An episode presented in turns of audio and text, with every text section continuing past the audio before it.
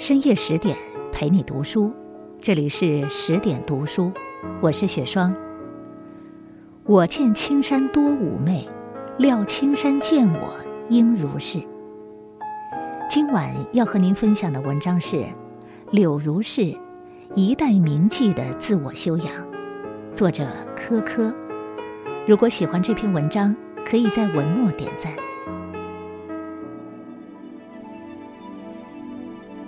柳如是，一个只一眼就能深深记住的名字。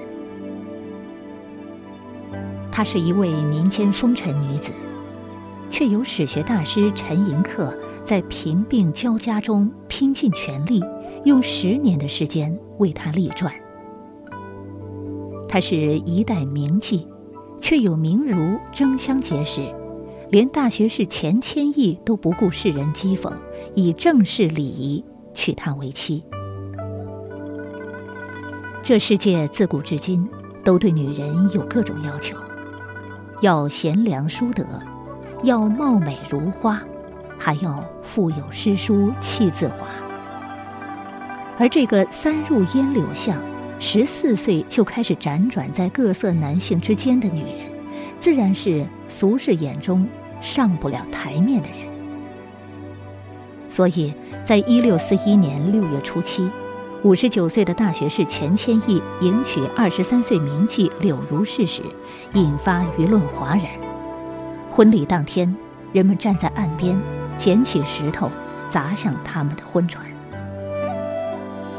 对此，钱谦益毫不在意，作诗买回世上千金笑，送尽平生百岁忧。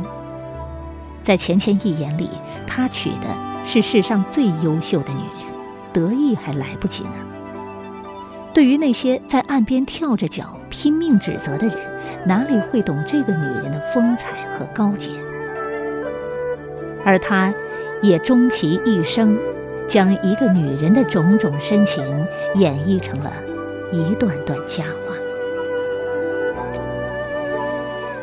这个世界总有一些人。从一开始就失去了选择的权利，柳如是便是其中之一。她幼时聪慧好学，但因为家贫，从小就被掠卖到大户人家做婢女。妙龄时又坠入烟柳巷，在乱世风尘中，她却习得一身才气，身边不乏有名流之士追求。而让她坠入爱情的第一个人。叫宋征瑜，云间三子之一，名门子弟，家境富裕。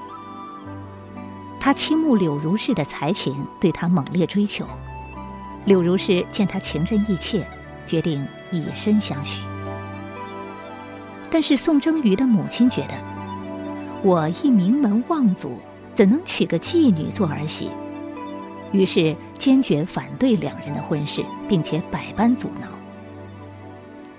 此时的宋征瑜在母亲的施压下，也有些退却。柳如是见他既做不了主，也不表态，一怒之下掏出刀，砍断了古琴，自此老死不相往来。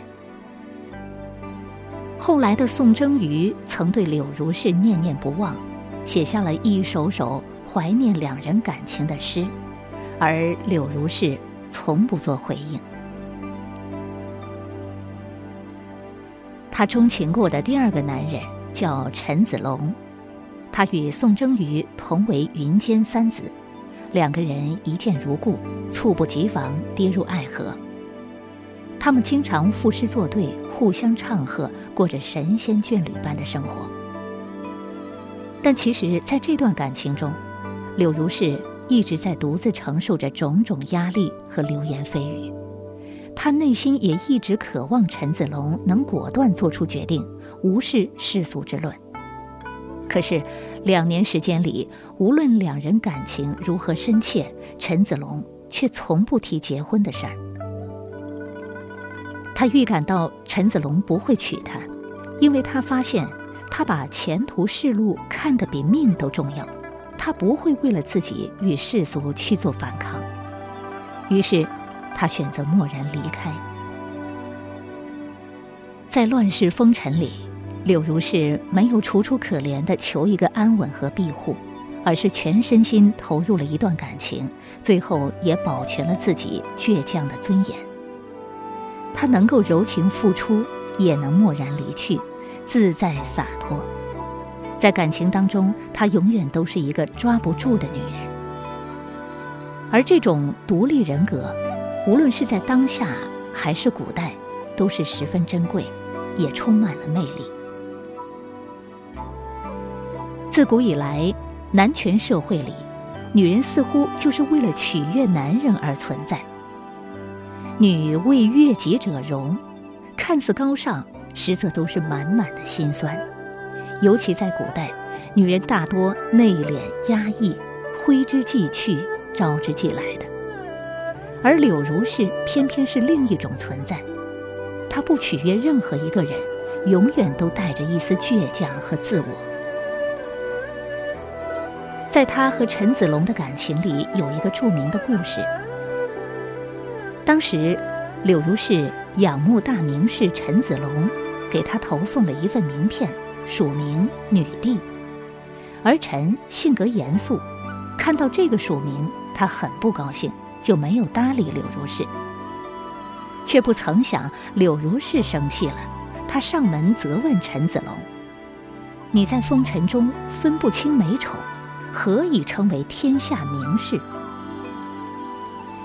这件事放在现在，一个女生对仰慕者表白失败，还能说一句“是你没有审美”？这种从容大方、自信的女性人格，在哪里都会让人眼前一亮。这样的女人，有的人消受不起，而有的人却视若珍宝。这个人就是钱谦益，他是东林党的领袖，是当时诗坛上最受瞩目和爱戴的人物。柳如是对钱谦益的才情早有听闻，两人第一次接触是一段有趣的隔空对话。柳如是说：“我这一辈子非才学如钱谦益一般好的人不嫁。”钱谦益听了说。天底下还有这么可爱的女子啊！我非写诗如柳如是一般好的人不娶。高山流水知音难觅，钱谦益是真正懂他的人，他也十分珍惜这段感情。虽然世人诸多非议，但钱谦益最终还是克服了重重困难，以嫡妻之礼，风风光光的娶了柳如是。婚后，他俩吟诗作画，对酌赏月，琴瑟和鸣，也游山玩水，携手征尘，缠绵缱绻。传闻有一次，柳如是突然问钱谦益：“你爱我什么？”钱谦益说：“我爱你乌黑头发和雪白的肌肤。”回答完，他又反问柳如是。你爱我什么？柳如是则俏皮的回应：“我爱你雪白头发和乌黑的皮肤。”日常笑语中，老夫少妻的感情生活显得无边烂漫。遇到一个懂自己的爱人，他可以柔情缠绵，仿佛少女一般。如果说柳如是只是一个极具个人风格的才女，她留给世人的可能只有一段动人的爱情故事，而她最让世人敬仰的是，一个烟花女子在国难当头之际，选择用殉国来捍卫信仰。一六四五年，清军南下，南明小朝廷难以抵抗，柳如是劝丈夫钱谦益以死全节，表示忠贞之心。钱谦益同意了，两人说好。同投西湖自尽。一个月黑风高夜晚，两人划船至湖中央，钱谦益伸手摸了摸水，留下了那句千古名言：“水太凉，不能下。”柳如是听罢，神色难看，纵身一跃，跳入湖中，还好最后被人救了上来。